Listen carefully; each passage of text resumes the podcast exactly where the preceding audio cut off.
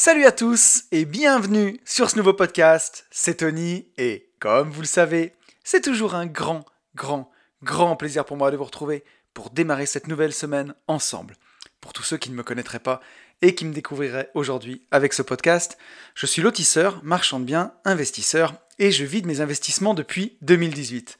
J'ai écrit un livre qui s'appelle Riche de liberté dans lequel je vous explique comment vous aussi, vous pouvez réussir à atteindre votre indépendance financière grâce à la division foncière, en faisant des divisions de terrain, des détachements de parcelles, jusqu'à faire des lotissements complets.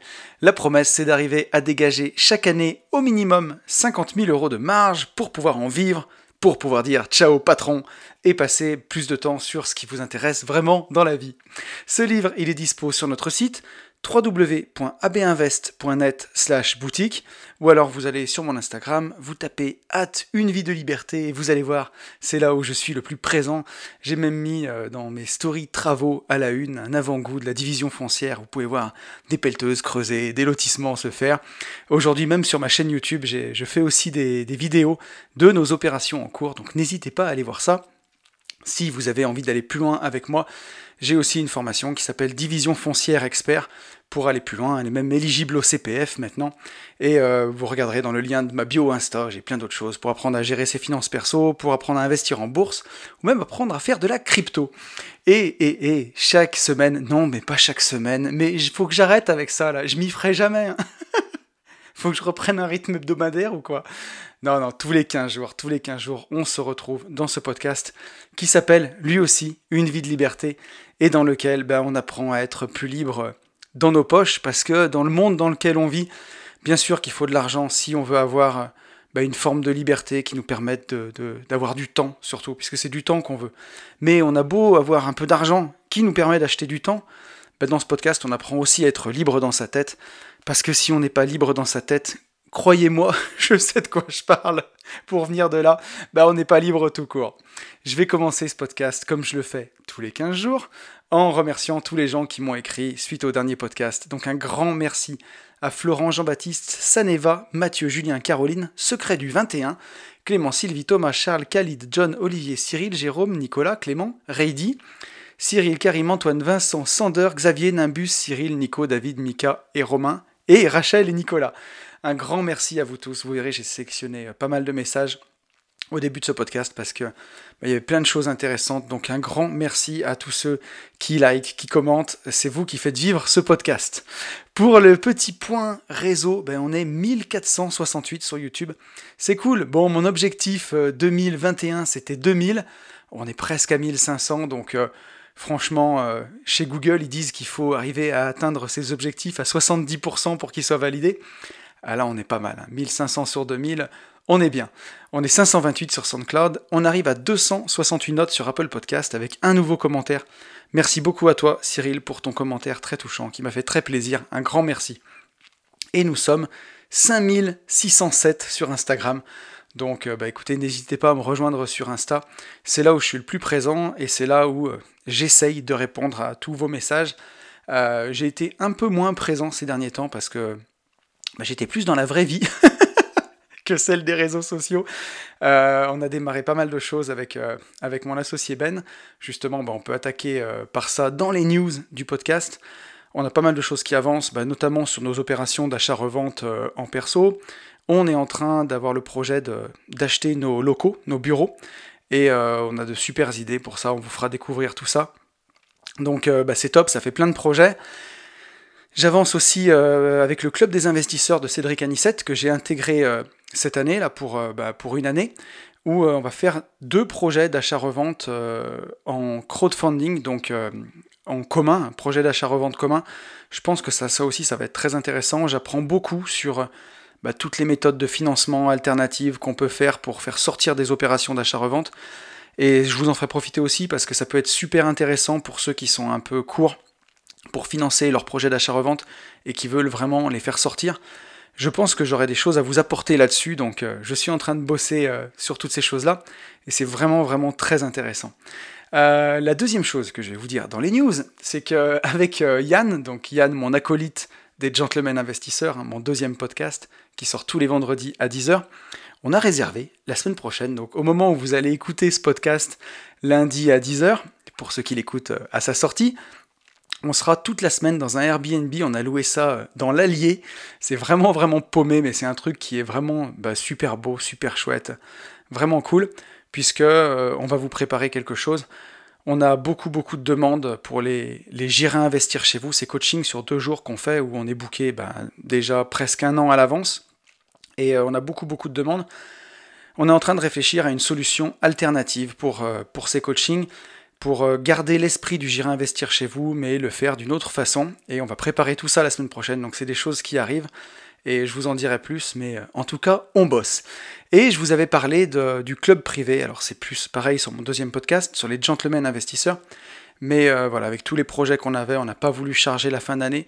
Donc vraisemblablement, bah, moi j'ai tout mis en place, donc euh, je peux le déclencher, j'ai plus qu'à appuyer sur un bouton, mais ça sera plus pour euh, janvier 2022, où bah, voilà, il y aura ce club privé des gentlemen investisseurs pour un petit montant, vraisemblablement entre 7 et 10 euros par mois. Vous pourrez bah, avoir deux podcasts euh, en plus chaque mois, des podcasts de Yann et moi, pour répondre de façon détaillée à vos questions. C'est une façon aussi qu'on a trouvé bah, pour euh, apporter plus aux gens et, euh, et on peut désengorger bah, la liste des coachings qu'on a parce que vous êtes nombreux à nous demander et on n'a pas beaucoup beaucoup de place. Donc ça pourrait être une bonne solution. Et en contrepartie bah, voilà, de, de cette petite contribution mensuelle, vous auriez deux podcasts euh, en plus vraiment détaillés et 10% euh, sur toutes les formations, 5% sur la boutique de vêtements et euh, quand on fera des événements, bah, les liens en avant-première pour réserver avant tout le monde. Donc je pense que le deal est pas mal. J'aurai le temps de vous en dire plus et ça, ce sera pour janvier. Bon, bah voilà, on a fait le point sur les news, on va passer au retour sur le dernier podcast, dernier podcast qui vous a bien plu, mon pire investissement. Heureusement, j'en rigole maintenant. Mais, euh, mais je pense qu'il portait bien son nom et franchement, vous avez été hyper nombreux à réagir. Je crois que j'ai sélectionné 6 ou 7 messages parce qu'il y avait vraiment des choses intéressantes. Et euh, je vous propose de rentrer tout de suite dans le vif du sujet avec un message de Sander. Sander qui me dit Salut Tony, super podcast. Super intéressant d'entendre les erreurs, difficultés qui sont habituellement plutôt camouflées. Tes péripéties m'ont rappelé les miennes, mais surtout la force de caractère qu'il faut pour accepter ses erreurs et continuer quoi qu'il arrive.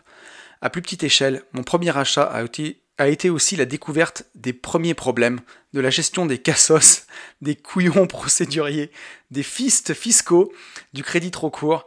J'ai beaucoup appris et j'ai beaucoup appris sur moi. Ma capacité à surmonter les obstacles, à faire face aux conflits, à découvrir mon appétence à l'entrepreneuriat. Pour tout ça, je suis content d'avoir fait il y a quelques années mon premier investissement, même s'il était mal ficelé. Merci Tony. Bah, Sander, j'ai lu ton message en premier, mais il résume bien ce que je dis, euh, et le message en tout cas, pardon, que j'ai voulu faire passer dans ce dernier podcast. Et on verra, hein, tu verras, ce message aura aussi écho avec le sujet du jour. Quand tu parles de, détermination et, de force de caractère qu'il faut pour continuer, on va aussi parler de ça dans le podcast de cette semaine. Mais, euh, mais voilà, ben, on apprend beaucoup sur soi et au final, tu le regrettes pas. Et moi non plus, je regrette pas ce premier investissement, même avec euh, ben, tout ce que j'ai pu raconter dans le podcast, qui peut faire flipper, qui peut donner envie de, partir en courant et, de se dire que, que c'était une catastrophe totale. même si financièrement, c'est un investissement qui m'a coûté de l'argent, pour moi, ça a été une formation. Euh, une formation sur plusieurs années. C'est à peu près le prix d'une formation, hein. mais, euh, mais voilà, j'ai beaucoup appris et derrière, ben, je touche du bois, mais j'ai pas refait de bêtises, tu vois. Et, euh, et on en parlera aussi, mais ben, je mise à fond maintenant sur ma stratégie d'immobilier neuf. Et je pense que ça paye. Et tu vois, ce, matin, juste avant d'enregistrer ce podcast, j'étais à la banque pour emprunter pour ben, deux projets qui vont arriver cette année que je vous ferai vivre aussi sur YouTube, que je vous montrerai, la construction d'une maison individuelle et la construction d'un immeuble de trois logements qu'on va mettre dans notre société foncière avec euh, Ben, mon associé, qui a écrit le, livre Riche de liberté avec moi. Et euh, la rentabilité locative de ces investissements, elle est vraiment pas folle, hein. elle est entre 6 et 7%. Mais c'est des investissements qui sont très patrimoniaux, et comme on fait construire, bah, il y a une plus-value latente euh, dès la construction du bien qui est énorme. Et donc, euh, c'est des investissements patrimoniaux quand ils seront arbitrés à la durée moyenne d'un crédit immobilier, hein, ils seront arbitrés à 7, 8 ans, ben là voilà, on va, on va bien, ben, on va bien gagner, on va récupérer euh, toute notre mise, puisque c'est aussi des projets où il faut mettre un peu d'apport. C'est pas les stratégies qu'on fait au départ, ça c'est sûr, mais euh, ben, c'est des stratégies qu'on fait quand on est un peu plus avancé et qui sont très très intéressantes. Et, euh, tu vois, ben, je suis content d'être passé ben, par un premier investissement comme ça pour après comprendre que ces stratégies-là, que moi je regardais même pas, hein, de l'immobilier locatif à 7%, bah finalement, euh, s'il y a des gens qui le font, c'est peut-être que c'est intéressant aussi. quoi. Donc on, on, en apprend beaucoup. On a un message de Khalid, Khalid qui me dit Salut Anthony, merci pour ce podcast. Ton bien était situé dans quelle rue de Saint-Étienne Car j'ai aussi un immeuble sur Saint-Étienne, et il est vrai que c'est une ville qui s'éteint depuis la fin de l'industrie minière. Si un jour nos chemins se croisent, je te raconterai mes mésaventures. Grâce à ton podcast sur comment gérer quand on a un problème, j'ai appris à relativiser en observant la situation d'un point de vue haut, et puis prendre encore de la hauteur, et notre problème qui nous paraissait insurmontable se transforme en un grain de sable. Lors de la signature chez le notaire, la propriétaire m'annonce que l'un des fils de la famille du rez-de-chaussée s'est pendu dans la cour. Bon bah c'est gay, mon pauvre vieux. Donc euh, ouais effectivement, bah, ton problème il, il est pas évident, euh, Khalid, parce que bah, parce que j'imagine pour en tout cas les, locataires qui vivent dans ton immeuble, c'est leur lieu de vie. Quand tu as quelqu'un qui se pend dans la cour pour la famille en bas, plus les difficultés que ça peut entraîner financières et morales derrière tout ça, euh, effectivement, c'est un peu la cata. Et c'est marrant que tu m'aies reparlé de ce podcast sur comment gérer quand on a un problème. Alors, c'est un des tout premiers podcasts que j'ai fait qui s'appelait euh, Comment faire quand tout semble perdu. Et c'est vraiment rigolo, Khalid, qu'on boucle la boucle aujourd'hui avec ton message, parce que à l'époque, j'ai commencé dans les quand j'ai commencé dans les podcasts, je voulais pas parler tout de suite de cet immeuble, je voulais pas en parler comme ça. Je le possédais encore. C'était compliqué pour moi d'en parler parce que ça, même si aujourd'hui j'en rigole et je, j'en parle librement, ça a été dur à une époque pour moi, ce, bien immobilier-là.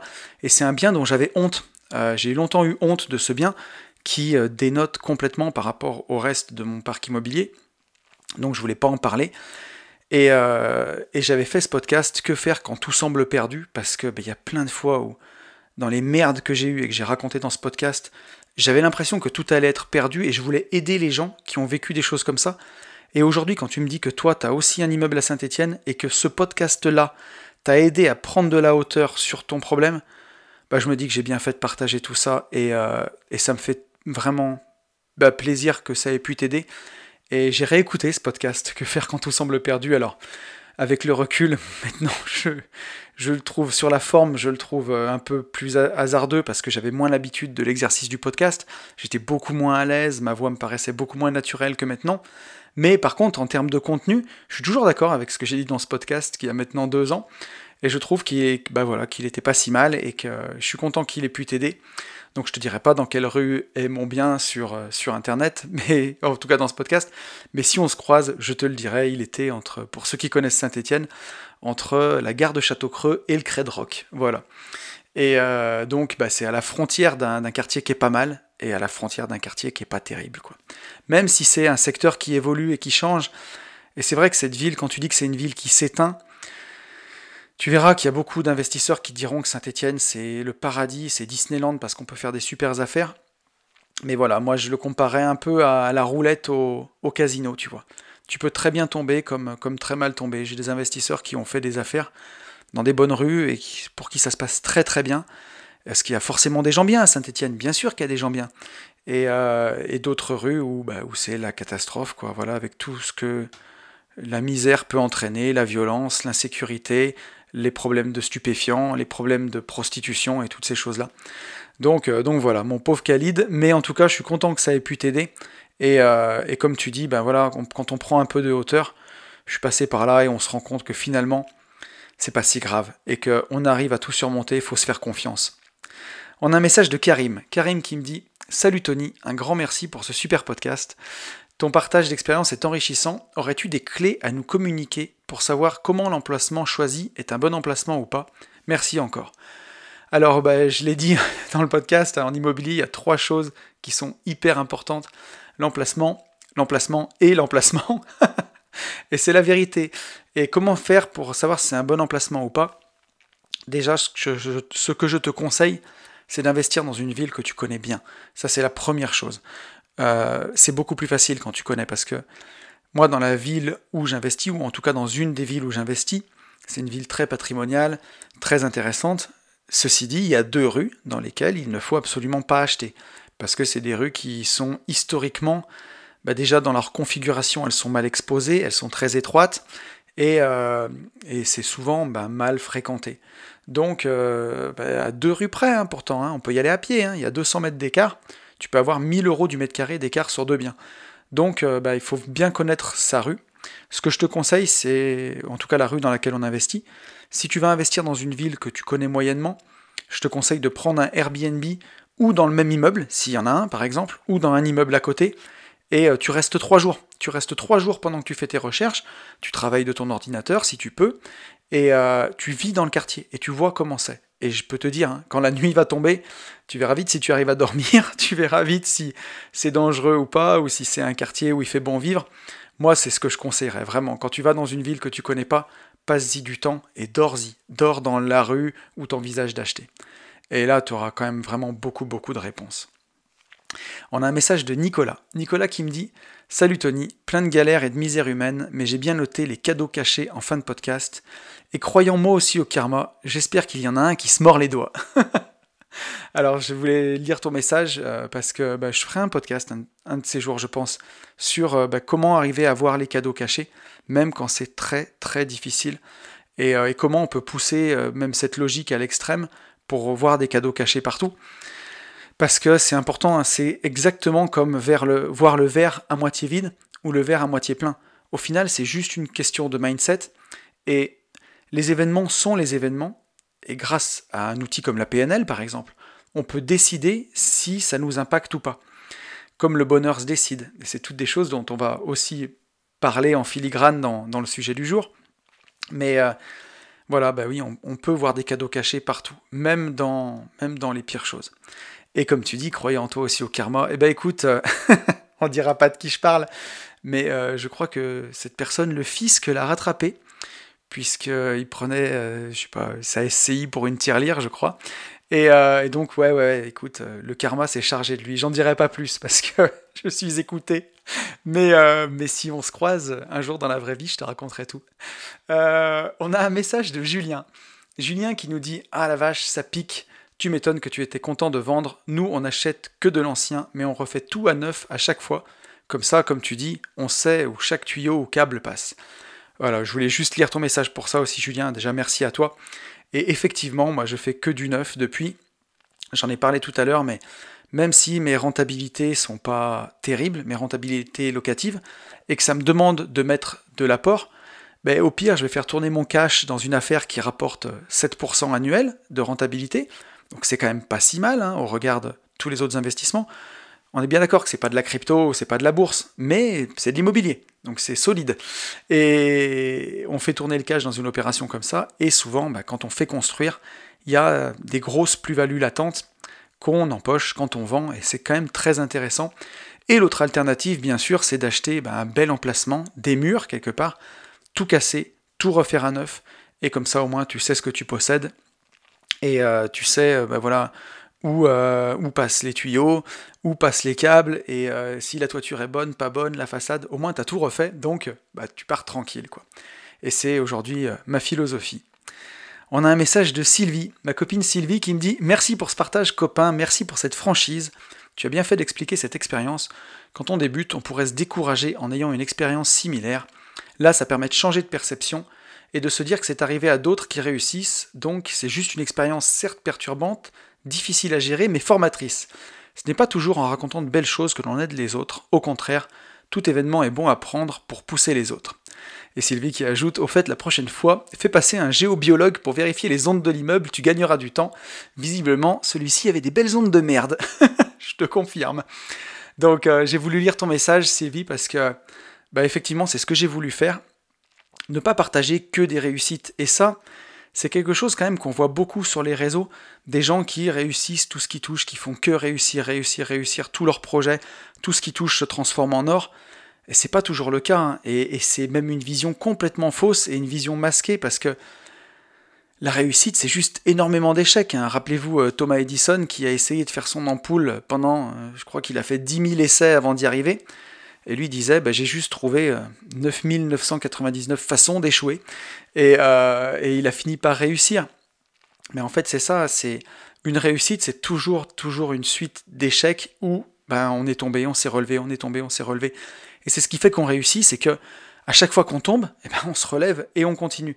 Et donc c'est aussi ce que j'ai voulu partager, c'est de montrer que même si on se plante complètement, même si on fait un investissement de merde, même si, ben, même si ça tourne au cauchemar, comme ça s'est passé pour moi, ben, on trouve des ressources.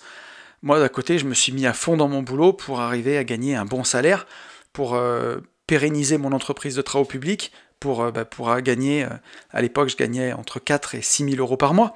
Donc, je me bastonnais dans mon entreprise en me disant, si jamais mon immeuble ça part vraiment en sucette, il faudra bien que je paye le crédit. Donc il faut que je mette ma ressource quelque part. Et je mettais toute mon énergie dans mon entreprise pour gagner mieux ma vie. Et peut-être que si cette affaire avait roulé euh, bah, hyper facilement, peut-être que j'aurais mis moins d'investissement en temps dans mon entreprise. On ne sait pas en fait. Mais, euh, mais voilà, c'est pour ça que je voulais raconter ça, pour montrer que bah, voilà, la réussite, elle arrive que après de multiples échecs, et le plus souvent. Et voilà, c'est pas honteux d'échouer, c'est pas honteux de se planter. Ça m'a même fait du bien parce que, comme je disais, j'ai eu longtemps honte de cet investissement. Et voilà, en fait, bah, ça arrive de faire des bêtises, faut pas en avoir honte, faut en parler. Et j'aurais même dû en parler plus tôt, je pense. Donc euh, voilà, j'étais content de le faire. Et pour le géobiologue, je, souris parce que c'est euh, marrant, mais j'ai des marchands de biens et des lotisseurs que je connais qui me disent que parfois, bah, quand ils avaient du mal à, vendre euh, un bien, ils faisaient passer justement un géobiologue pour voir les ondes du bien. Et euh, j'en ai même un qui m'a raconté un jour qu'il avait fait mettre, je crois, un espèce de pieu métallique euh, sur le terrain justement pour réorganiser des ondes. Et c'est un terrain qu'il n'arrivait pas à vendre, il ne savait pas pourquoi. Et rapidement après, il l'a vendu. Donc c'est quand même assez intéressant. Et, ça, je pourrais le raconter dans, dans une autre, un autre podcast. Mais euh, moi-même, dans mon ancienne résidence principale, euh, il y avait un endroit où je, un moment où je dormais mal et j'avais fait passer un géobiologue justement. Mais ça, mériterait de faire tout un podcast là-dessus parce que c'était vraiment très intéressant et euh, assez ésotérique. Mais bah, après, j'ai beaucoup mieux dormi. Donc, donc ça fonctionne. En tout cas, par l'expérience, ça m'a montré que ça fonctionnait. Et avant d'attaquer le, sujet de ce podcast, j'ai un dernier message de Saneva qui me dit Salut Tony, j'ai trouvé ce partage très intéressant. En toute simplicité, tu as osé raconter ton expérience comme un pote qui partage son histoire. Euh, il y, a beaucoup de, a beaucoup de pommade, je vais pas la lire quand même, je suis trop timide. Bravo à toi pour ton parcours, tu nous montres que tout est possible quand on s'en donne les moyens, big up. Donc merci à toi Saneva.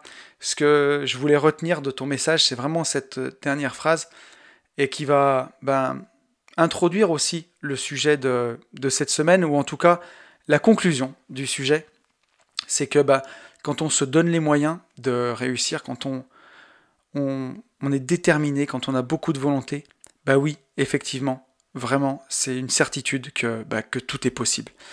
Donc voilà, donc merci, euh, merci beaucoup à toi pour ce message. Voilà, quand on, tout à l'heure c'est Karim qui nous le disait, mais euh, pas, euh, pas Karim, pardon, Khalid, c'est que bah, on peut, dans notre vie d'investisseur, rencontrer des moments vraiment difficiles, mais voilà, c'est notre détermination qui fera, qui fera la différence, encore une fois. Et donc, on va passer, après cette, euh, ce retour sur le, podcast d'il y a 15 jours, on va passer au sujet de la semaine. Euh, et, je vais vous faire une longue introduction, puisque cette semaine, je vais vous parler du sujet que je voulais aborder il y a 15 jours. Et finalement, j'ai été absorbé donc par, par mes péripéties stéphanoises que j'ai eu envie de vous conter. Et ce sujet de podcast, j'y pense déjà depuis bah, vraiment très longtemps. Et ça fait d'ailleurs très longtemps qu'il est sur ma liste des sujets euh, de podcast pour une vie de liberté, puisque je dois encore avoir au moins 80 sujets, 80 idées d'avance. Et, euh, et, donc pour introduire ce sujet, euh, je vais vous resituer le contexte, parce que c'est important. Quand j'ai démarré l'investissement au tout départ, je suis venu là-dedans par l'immobilier. Et d'une part parce qu'à l'époque, bah, tout ce qui était investissement boursier, ça me faisait bah, hyper peur. Et puis aussi parce qu'à cette époque, bah, la crypto, ça n'existait pas, ou en tout cas, je crois que le Bitcoin a été créé en 2009, donc le Bitcoin venait juste d'être créé, mais en tout cas, moi, je ne le connaissais pas. Et encore aujourd'hui, même si ça devient bah, quand même de plus en plus difficile d'emprunter, surtout pour des gens qui ont des, petits salaires avec les taux d'endettement qui se réduisent euh, par le Haut Conseil de stabilité financière, ben pour moi la méthode numéro 1 pour se créer un patrimoine à partir de zéro, ça reste l'immobilier.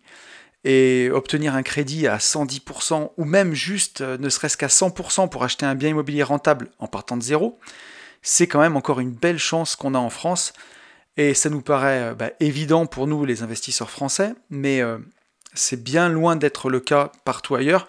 Et dans d'autres pays, ils n'ont pas ces mécanismes-là. Et aujourd'hui, bah, on a quand même d'autres options, notamment bah, avec les rendements boursiers qui a depuis des années et des années. Si on a une stratégie d'épargne et d'investissement rigoureuse et disciplinée, c'est aussi possible de se créer un patrimoine important avec la bourse. Et je ne parle même pas de la crypto, qui permet de faire des choses carrément incroyable à notre époque. Hein. et euh, quand je vois mon portefeuille crypto, comme il a évolué ces dernières années, euh, on est à plus de fois 10, peut-être fois 12. C'est quand même incroyable. Et pour, euh, pour celui qui accepte un peu de risque et de volatilité, c'est vraiment une façon de s'enrichir. Mais on va avoir le temps d'y revenir. Mais en tout cas, à, cette époque, hein, quand je, vais faire mon premier investissement, je connais bah, réellement que l'immobilier pour se constituer un patrimoine. Et donc c'est comme ça que j'en suis venu à acheter euh, mon fameux premier immeuble en 2009. Et pour moi, c'était la solution évidente pour se créer un patrimoine à partir de zéro, parce que bah, je connaissais rien d'autre. quoi. Et donc j'en ai parlé la semaine dernière, mais euh, je me souviens qu'à l'époque, je suis venu à cette idée de l'immobilier avec le livre d'Olivier Seban, donc Tout le monde mérite d'être riche. Et c'est un livre qui m'avait marqué bah, à mort à l'époque. Et je le disais, j'ai même lu ce livre avant Père riche, Père pauvre. Et je me souviens donc que dans ce livre d'Olivier Seban, en plus de l'immobilier dont j'ai déjà parlé, il abordait lui deux autres piliers pour l'enrichissement, donc le pilier business et le pilier bourse. Donc jusque-là, rien de nouveau, hein, mais pour moi, à l'époque, je m'en souviens quand j'ai lu ce bouquin, c'était euh, vraiment euh, révolutionnaire quoi. Après par la suite, j'ai pas du tout accroché, moi je le connaissais que de ce livre euh, Olivier Seban. J'ai pas accroché au reste de ce qu'il propose je le connaissais que de ce point de vue-là. Quoi. Puis c'était au tout début. Le monde de l'indépendance financière sur YouTube, ça existait même pas encore. quoi. Et donc, à la lecture de ce livre, bah, moi, le pilier immobilier, j'étais déjà bien fourni, parce qu'à l'époque, j'avais déjà fait ma résidence principale, j'avais démarré la, euh, construction de ma résidence secondaire, et je venais juste de faire ce, premier immeuble. Je faisais ce premier immeuble en même temps. Le deuxième pilier dont Olivier Seban parlait, c'était le pilier business, et donc en étant chef d'entreprise dans les travaux publics, bah, d'une certaine façon, je le connaissais, ce pilier business, puisque j'étais mon propre patron, mais en fait pas du tout de la façon dont je le connais aujourd'hui. En fait, on va dire que j'avais l'impression de le connaître, mais en vrai, bah voilà, c'était pas du tout comme, je peux le pratiquer.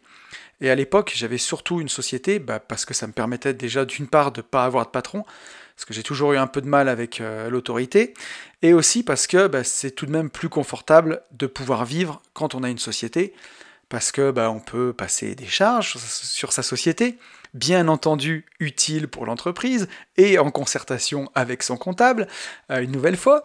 Mais euh, aussi, une autre chose qu'on peut faire qui est chouette, c'est quand on a son entreprise, on peut moduler sa rémunération. on peut se payer moins ou se payer plus en fonction des impôts qu'on va avoir à payer. On peut vraiment faire ça. Et donc, euh, voilà. Mais à l'époque, bah, j'avais pas du tout mon entreprise de travaux publics dans une optique business comme je peux le faire aujourd'hui.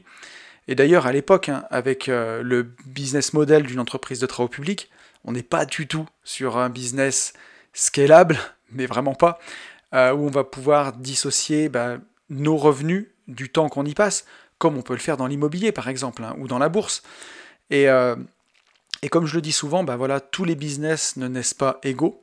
Et moi, à mon époque, bah, ce que je connais du pilier business, on va dire, ça ressemble plus à euh, se créer son propre emploi sans patron. Et à cette époque, c'est déjà très bien, hein, parce que je cracherai jamais sur ce que j'ai fait. Euh, j'étais beaucoup plus jeune, et c'est une première étape qui est super importante dans, l'indépendance. Et aujourd'hui, dans la façon dont je vois les choses, sans prétention aucune, bien entendu, hein, mais en tout cas, euh, j'aime me voir ou j'ai envie de me voir plutôt comme un homme d'affaires qu'à l'époque où je me voyais vraiment que comme un chef d'entreprise, avec parfois un peu le côté, euh, on va dire, paternaliste que peut avoir une petite boîte. C'est-à-dire que la façon dont je progressais, j'étais content d'avoir des salariés, j'étais content d'avoir des chantiers, j'étais content de, on va dire, créer de l'emploi. Et euh, alors qu'aujourd'hui, bah, je crée toujours de l'emploi d'une certaine façon, puisque je vais travailler avec euh, un notaire qui a une étude et qui embauche des gens, un géomètre qui, euh, qui a son cabinet et qui embauche des gens, une entreprise de travaux publics qui embauche des gens. Mais je regarde plus bah, la marge de mes opérations que ce côté vraiment créer de l'emploi qui peut parfois, je trouve, faire un peu monter l'ego et ça rejoint un peu la façon dont j'ai acheté mon immeuble en 2009 où euh, bah voilà, hein, on met le projet au service de son ego et pas son ego au service du projet. D'ailleurs, je me rappelle quand j'avais passé mes, examens pour euh, rentrer en école d'ingénieur à Lyon, euh, j'avais eu un entretien, il m'avait demandé pourquoi je voulais être ingénieur, et j'avais dit que plus tard, je voulais être chef d'entreprise pour créer de l'emploi. Et je me rappelle que ben, ça, c'était important pour moi de créer de l'emploi à cette époque-là. Alors qu'aujourd'hui, bah, je suis chef d'entreprise pour bah, faire du business, quoi. Et euh, gagner de l'argent, avant tout, plus que créer de l'emploi. Ma première motivation, c'est pas un gros mot, hein, mais ça reste de gagner de l'argent avant, avant le reste. Et le reste vient aussi, puisque finalement, avec toutes les affaires que je fais, je crée, mine de rien, beaucoup d'emplois. Enfin, beaucoup. Toute proportion gardée, allez pas me faire dire ce que j'ai pas dit, mais je crée de l'emploi, mine de rien, finalement, avec les affaires. Mais moi, de mon côté, j'ai remis, j'ai l'impression d'avoir plutôt remis mon ego euh, au bon endroit, on va dire. Voilà, je, ben, je le fais pour euh, gagner de l'argent parce que ça a du sens pour moi, pour me dégager du temps et pour pouvoir faire ben, plein de choses qui me et, euh, et pas seulement pour ben, être le chef, quoi. Voilà, parce que c'était un peu ça peut-être à l'époque. Et donc tout ça pour dire que ce livre à l'époque avec le pilier business, ben, il m'a vraiment ouvert les yeux. Et même si en termes de mindset, eh ben, tout est très très très long, et que mine de rien, il m'a fallu des années et des années pour digérer le contenu de ce livre et de ce que ça voulait dire, en fait, un peu comme la semaine de 4 heures, euh, ben, on va dire que ça a planté une graine dans mon esprit, un peu comme dans Inception, quand, quand Leonardo DiCaprio il va planter une graine dans l'esprit du gars qui dort. Et ben voilà, et cette graine, eh ben, elle a grandi petit à petit au fil des années pour, euh, ben, pour faire évoluer ma réflexion. Et donc tout ça pour dire que c'est par l'intermédiaire de ce livre que j'ai découvert aussi bah, le troisième pilier de l'investissement à l'époque, qui est euh, la bourse. Et donc dans ce bouquin, si je me souviens bien, je dis ça parce que je voulais le relire pour l'occasion, mais j'ai pas pu parce que je l'ai prêté à une connaissance qui me l'a jamais rendu et qui d'ailleurs ne l'a jamais appliqué, je pense, mais bon, ça c'est une autre histoire. Et donc, euh, dans ce livre, Olivier Seban, il conseillait déjà l'investissement sur la bourse avec les trackers. C'est comme ça qu'il parlait de faire de la bourse. Euh, donc les trackers, hein, nos fameux ETF, qui permettent d'investir bah, sur tout le marché en même temps en achetant bah, ce produit financier, l'ETF, qui va répliquer un indice boursier. Et donc il expliquait, Olivier Seban, vraiment très, euh, très simplement, que depuis que la bourse existe, le marché français, dividende réinvesti, bah, il progressait de 8% par an. Il explique la méthode du DCA, dont on parle beaucoup, DCA qui veut dire Dollar Cost Averaging. En français, ça veut dire ça, s'appelle le CMR, qui veut dire coût moyen rapporté. Donc cette méthode, elle consiste à quoi? Ben, Elle consiste à investir chaque mois, donc le même jour du mois, le même montant sur le même ETF. C'est ça, on va lisser son coût d'entrée en investissant ben, chaque mois à la même date, hein, le même jour, le même montant sur un ETF. Et donc il expliquait ça super simplement dans le pilier boursier il conseillait de choisir un indice le plus large possible, bah, comme l'indice américain, par exemple le SP 500, ou alors même l'indice monde, le MSCI World, et quand on investit sur, euh, sur l'ETF qui réplique cet indice, bah, en achetant une seule part d'ETF, on achète des parts dans 1600 entreprises. Donc c'était ultra simple. Et je me souviens que c'était quand même vachement bien expliqué dans le livre, même s'il manquait des choses essentielles euh, bah, à l'époque comme déjà la première, hein, le fait de privilégier la fiscalité et faire ses investissements dans son PEA.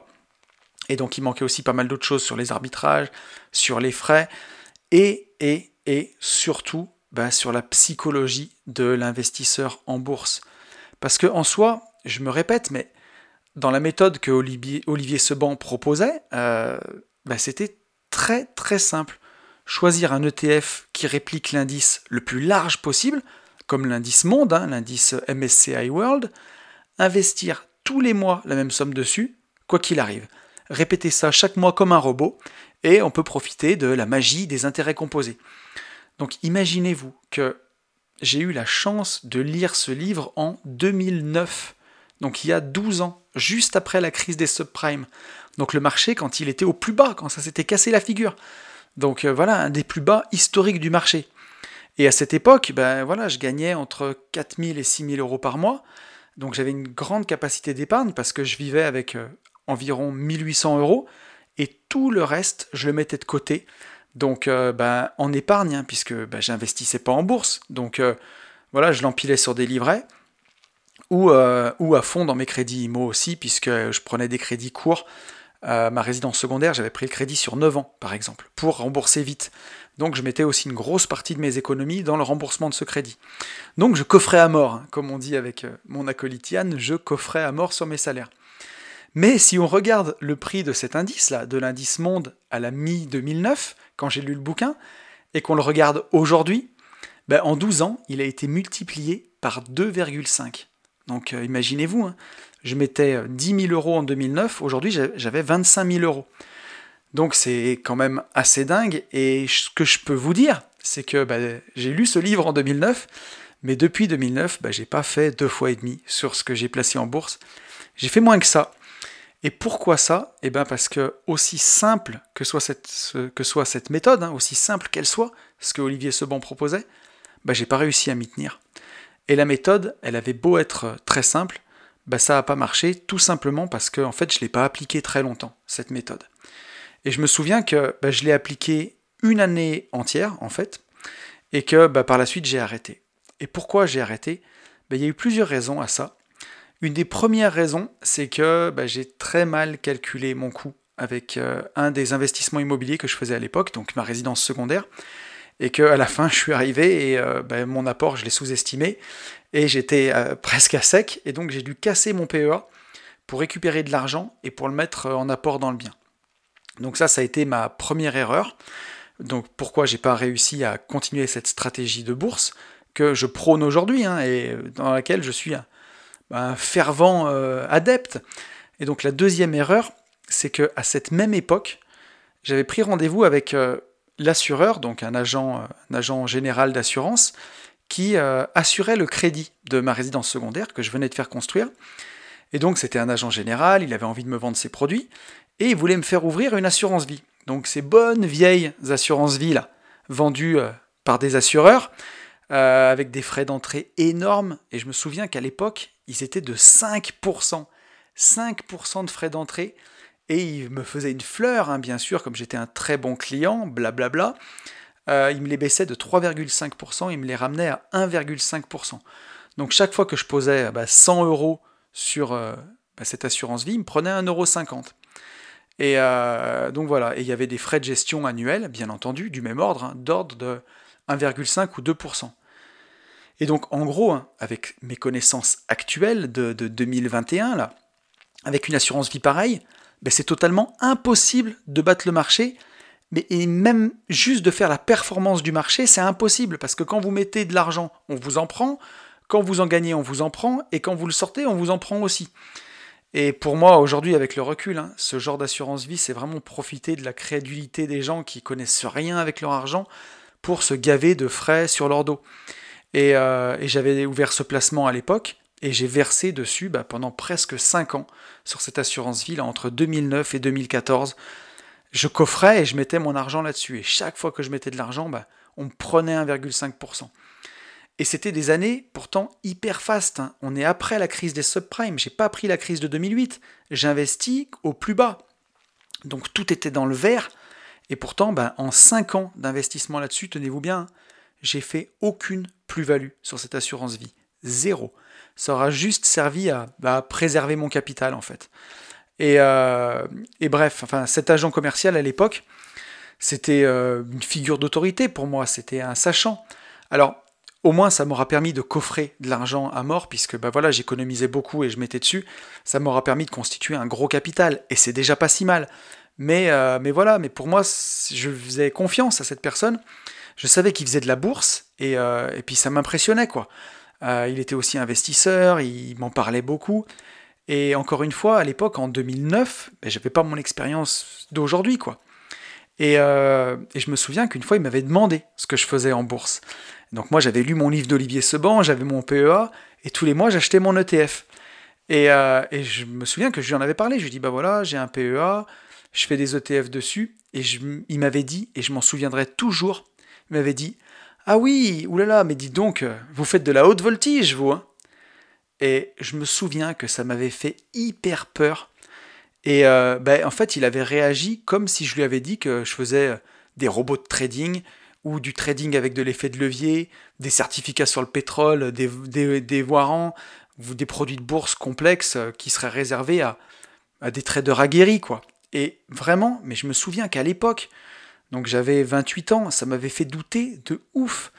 Et en plus, faut vraiment remettre dans le contexte, mais à cette époque, il n'y avait pas autant de savoir que maintenant sur le net.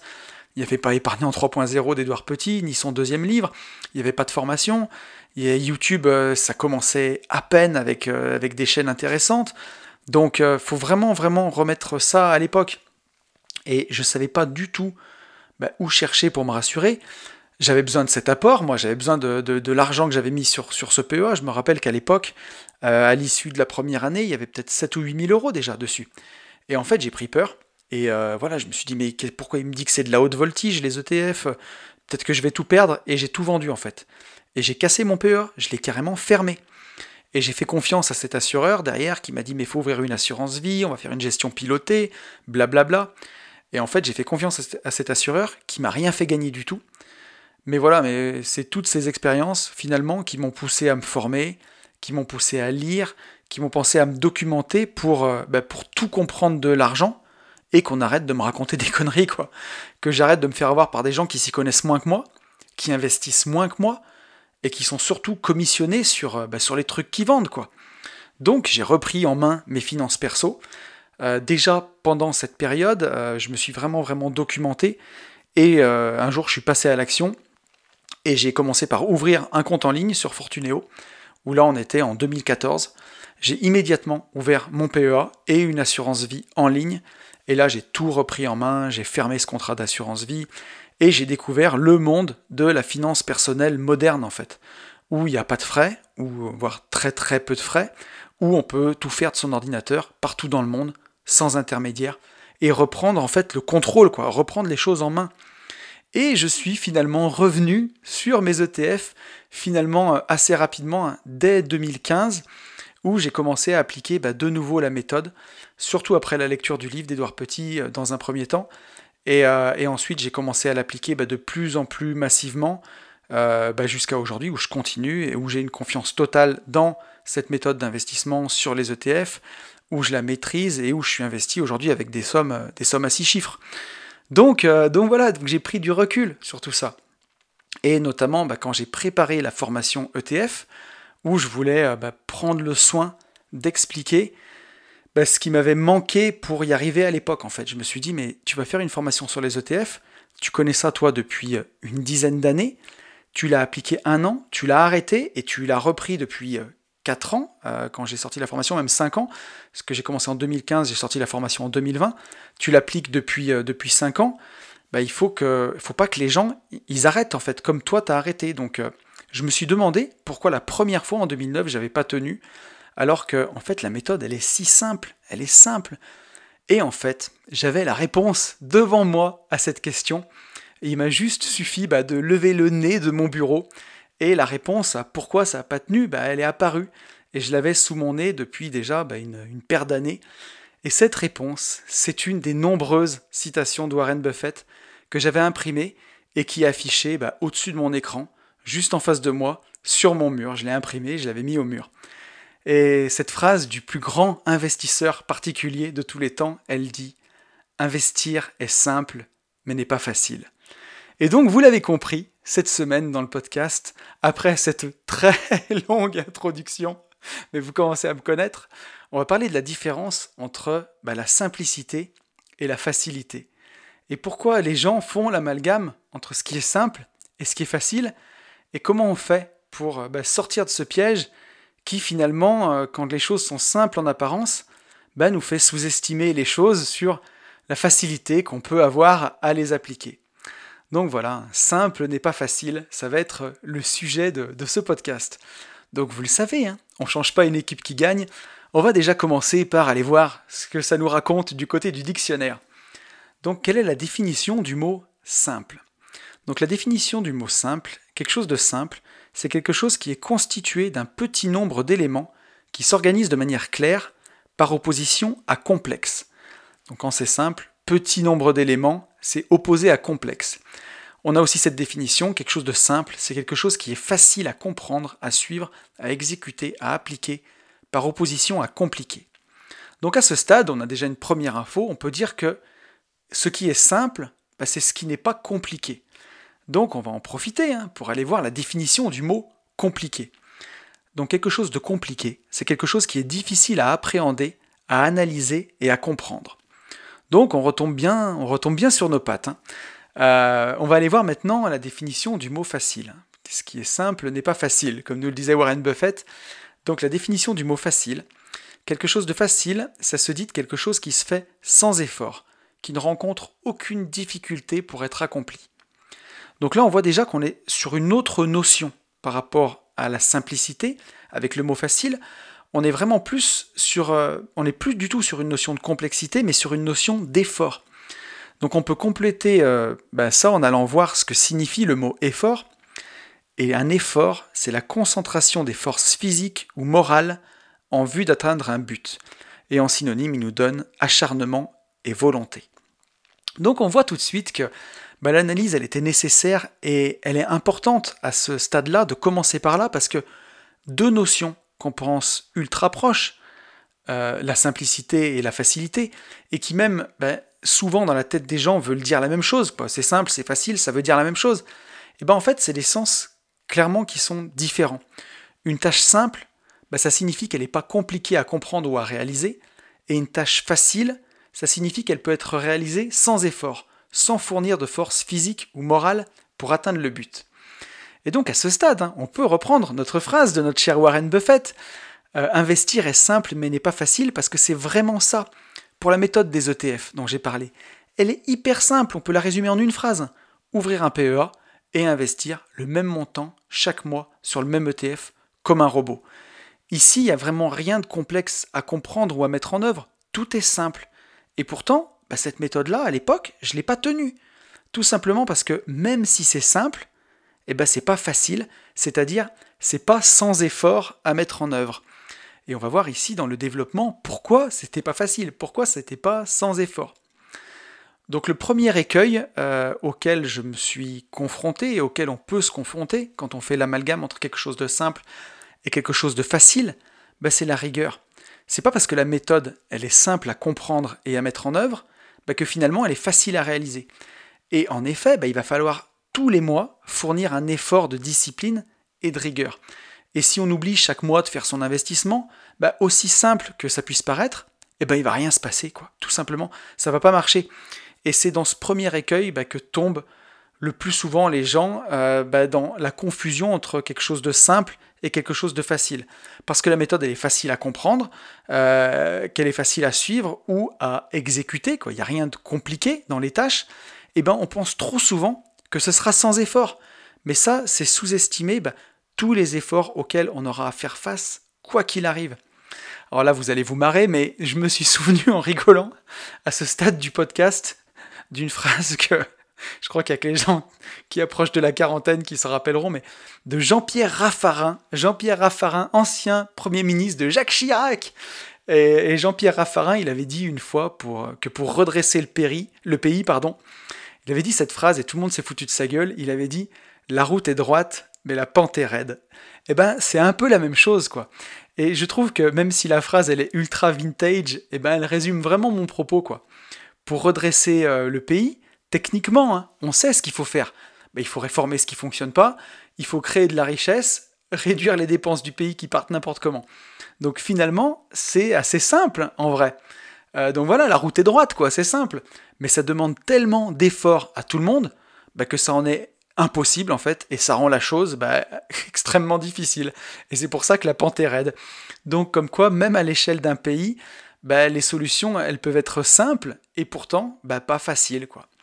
Et donc pour en revenir à, notre exemple de, Warren Buffett et à mon histoire avec mes ETF en, en 2009, bah, la méthode, elle était très simple, mais j'ai fini par l'abandonner parce que une autorité à l'époque que je jugeais supérieure dans les investissements, donc mon cher agent, euh, mon cher agent, euh, je veux pas dire, veux pas dire l'assureur, mais mon cher agent d'assurance m'avait dit que c'était de la haute voltige, hein, et il avait réussi à m'en faire douter.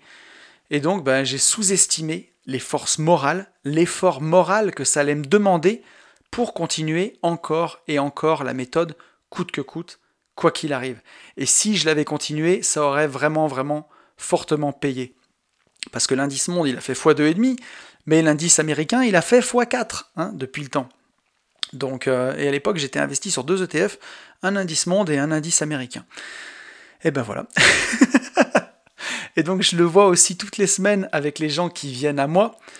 Et c'est toujours ce qui fait la différence entre un investisseur qui finit par réaliser ses rêves et un investisseur qui abandonne. Parce que en soi, la méthode pour devenir un jour indépendant financièrement et vivre de son patrimoine, c'est toujours la même, et je vais vous la résumer. Hein. Il faut épargner au moins 25% de ses revenus et les investir dans des actifs rentables, comme ben, des actions ou des ETF, de la crypto, ou la mettre en apport dans des opérations immobilières, et en parallèle de tout ça, eh ben, s'endetter à la banque pour acheter des biens immobiliers rentables. Voilà, en une phrase, je vous ai résumé comment atteindre votre indépendance financière. Et c'est vraiment simple en soi, je viens de le résumer. Donc, bah, si les choses elles sont si simples, pourquoi les gens n'y arrivent pas? Bah, Tout simplement parce que c'est pas facile. Et là, je ne parle pas de la facilité à mettre en œuvre la méthode, comme par exemple bah, trouver des biens rentables, parce que pour moi, ça c'est un faux problème. C'est vraiment un jeu de nombres. Hein. Euh, vous visitez, vous visitez, vous visitez. Sur le nombre, vous trouverez des affaires rentables. Donc c'est pas de ça que je parle. On finit par trouver des affaires. Ce que je veux dire dans la difficulté, que c'est pas facile, c'est la difficulté de persévérer. Et donc que ce soit en termes de force physique ou morale, c'est vraiment ça qui revient tout le temps. Et aussi dans les messages perso que je reçois. On va encore parler d'Orelsan dans ce podcast, mais bon, c'est pas de ma faute si s'il fait des chansons que je trouve adaptées à mes sujets. Et même Orelsan a fait une chanson dédiée à ce sujet pour montrer que c'est pas un sujet évident, une chanson simple, où il dit des trucs simples, parce qu'on est trop con. Et blague à part, c'est ce qu'il dit dans la chanson basique, tout simplement. Faut pas faire un enfant avec les personnes que tu connais pas bien. C'est simple, ça, et tout le monde le conçoit. Mais avec les sentiments, avec l'effort que ça peut demander parfois de quitter quelqu'un euh, voilà, avec qui on est au départ, bah, il y en a certains qui font des bêtises, hein, et on voit que c'est loin d'être facile. Donc pour en revenir à l'indépendance financière, je pense que c'est aussi ce qui a fait naître euh, ce terme vendeur de rêve avec les personnes qui se mettent en avant sur les réseaux, puisque, bah, comme le plus souvent, les méthodes bah, qui, sont présentées pour atteindre l'indépendance financière, elles sont finalement très simples, mais que la facilité de mise en œuvre, elle est souvent éludée ou même mise sous le tapis, et bien certaines personnes pensent que les choses simples, elles peuvent, elles peuvent s'obtenir facilement, sans effort. Et en plus, on le voit bien hein, en termes euh, marketing, à quel point ce biais cognitif, il est ultra puissant et il sert à vendre tout et n'importe quoi. On vous propose une méthode simple et on rajoute sans effort derrière pour que ça se vende. Et ça, ça marche à tous les coups. On en a parlé des tonnes de fois dans ce podcast, mais cuisiner sans effort, les abdos sans effort, devenir riche sans effort. Et avec ça, ben, vous vendez à tour de bras, quoi. Donc voilà, hein. mais bon, concrètement, dans ton mindset, comment on fait pour pas tomber dans ce piège de croire qu'une chose simple en apparence, eh ben, elle sera facile à mettre en œuvre quand on veut atteindre nos objectifs. Ben, la première chose à faire, c'est déjà de sortir de ce mode de pensée. Ça, c'est la toute première chose à faire. Faire le deuil qu'une méthode simple à comprendre, elle va être facile à mettre en œuvre. Et réaliser immédiatement ben, les ressources que ça va nous demander. Et donc, on l'a vu hein, dans ce podcast, dans le développement de ce podcast, ça va se résumer vraiment en termes d'efforts. Donc il y a d'abord les efforts physiques, par exemple, Et si vous voulez vraiment atteindre votre indépendance financière, bah, et ça je reçois beaucoup de gens, de, messages de, gens dans ce cas-là qui me disent j'ai un boulot harassant, j'ai des enfants, comment je fais en fait pour atteindre mon indépendance financière, comment je fais pour trouver du temps pour visiter, comment je m'en sors et bien voilà, bah, si vous voulez atteindre votre indépendance, même avec une méthode toute simple, bah, vous allez devoir le plus souvent beaucoup travailler, beaucoup passer de temps sur les sites d'annonces, beaucoup passer de temps en visite. Et tout ça, bah, forcément, en plus d'un travail sûrement prenant des enfants, et ben, il y aura forcément du temps qui devrait être pris ailleurs. La première chose qu'on peut faire, bien sûr, hein, c'est de supprimer sa télé, euh, les réseaux sociaux, tout le temps perdu qui sert à rien, mais il y a forcément un moment où même quand vous aurez supprimé tout ça, ben, il y aura du temps peut-être à prendre sur votre temps de sommeil, et il faut être prêt à ça, quoi. Voilà, ça c'est important à comprendre. Et on peut aussi prendre un exemple, l'exemple de vouloir retrouver une bonne forme physique, par exemple. Ben, encore une fois, la méthode, elle est simple. Il hein. faut faire du sport et il faut bien s'alimenter. Mais bien entendu, ben, ce ne sera pas facile et il faut avoir ça en tête dès le départ si on veut réussir. Pas croire que parce que c'est simple, ce sera facile. Parce que là, il ben, faudra lutter contre la fatigue physique, mais aussi contre une fatigue morale le plus souvent. Donc en gros, bah, il y a des fois où vous allez avoir la flemme, quoi. Et bien pourtant, il faudra se lever, y aller. Et, là, bah, voilà, même si la méthode est simple, il faudra faire preuve d'effort à ce moment-là. Et ça, faut l'avoir en tête. Et ici, c'est bien bah, votre détermination qui vous aidera. Et on le voit bien avec la définition du mot effort qu'on a vu au début de ce podcast, et les deux synonymes qui sont proposés dans la définition, acharnement et volonté. Et ça, c'est vraiment la clé pour réussir. Une méthode simple pour réussir, elle est indispensable. Et je vais vous dire, je pense même que pour être efficace, une bonne méthode, elle doit pouvoir être résumée en quelques phrases en fait. Et je me souviens que pour ma méthode d'investissement en bourse, c'est exactement ça. Et je l'avais même écrite, imprimée et affichée en gros au-dessus de mon bureau. Investir le même montant à la même date sur le même ETF chaque mois. Et c'est ça qui va permettre de réussir par la suite parce que dans les moments difficiles émotionnellement ou, euh, physiquement, ben, une méthode qui est élaborée simplement, elle va vous permettre tout simplement de poser votre cerveau pour faire appel uniquement aux efforts, c'est-à-dire à, votre volonté et votre acharnement. Je dis pas qu'il faut jamais revoir son plan pendant une bataille, mais faut pas oublier que la guerre, elle se gagne dans les plans, et que dans les plans, ils se font à tête reposée en fait, par temps calme, pas en pleine tempête. Et si vous avez élaboré un plan simple, comme celui-ci, facile à comprendre quand tout va bien, bah alors quand ça chauffe, quand par exemple pour la bourse, bah les marchés s'écroulent, que la radio, la télé, elles annoncent la fin du monde, la fin du capitalisme, que ça devient très difficile pour vous émotionnellement, bah vous pouvez poser votre cerveau, vous faites juste confiance au plan qui est simple, et là vous utilisez votre volonté et votre acharnement sans réfléchir en fait pour vous en sortir. Et on peut appliquer cette méthode dans tout finalement. Là on approche des fêtes de Noël et de la fin de l'année, et c'est vraiment ben, le bon moment, en tout cas moi un moment que, que j'adore pour faire le bilan de l'année écoulée et pour euh, bah, fixer les nouveaux objectifs pour l'année à venir, et eh ben cette année, moi je vous invite vraiment à vous fixer des objectifs simples, en quelques phrases. Et c'est finalement exactement ce qu'on fait euh, bah, quand on fait nos coachings avec Yann, nos J'irai investir chez vous, et que le deuxième jour du coaching, on établit un roadbook, voilà le roadbook du coaché, avec lui, hein, bien entendu, c'est lui qui l'écrit à la fin du coaching, mais grosso modo, c'est une liste d'actions à faire qui finalement sont très simples pour nous conduire d'un point A, la situation initiale, au point B, là où on veut aller. Et donc une fois que ce roadbook il est établi, que cette liste elle est faite, ben, il suffit de faire confiance au plan parce que c'est là que ça se fera la vraie différence. En fait, c'est dans l'application du plan. Parce que aussi simple que soit le plan, je peux vous garantir que ce ne sera pas facile et qu'il y aura toujours de la fatigue, il y aura toujours des moments de doute, il y aura toujours des moments de désespoir, il y aura toujours des moments où vous avez envie de tout arrêter. Et c'est aussi pour ça que sur les groupes internet ou sur les forums, on voit beaucoup de ce que j'appelle moi des on des millionnaires sur le papier, des millionnaires dans les plans. C'est des gens qui ont un grand savoir, ils connaissent tout sur tout, sur la législation de l'immobilier ou sur les produits de bourse, mais ils sont jamais passés à l'action. Et n'importe qui peut écrire un plan simple sur le papier, avec une formule magique pour atteindre l'indépendance. Mais ce qui fera vraiment la différence, c'est la réalisation de ce plan. Et c'est pour ça qu'il faut jamais sous-estimer bah, la facilité apparente des choses, mais il faut plutôt s'y préparer vraiment comme un sportif. Et donc pour finir, je voudrais aussi attirer votre réflexion sur bah, les dangers d'un plan simple en apparence. À tout moment, vous devez réfléchir aussi au coût pour vous en sortir. souvent les choses les plus simples dans lesquelles on peut s'engager, bah, c'est souvent les plus difficiles à en sortir.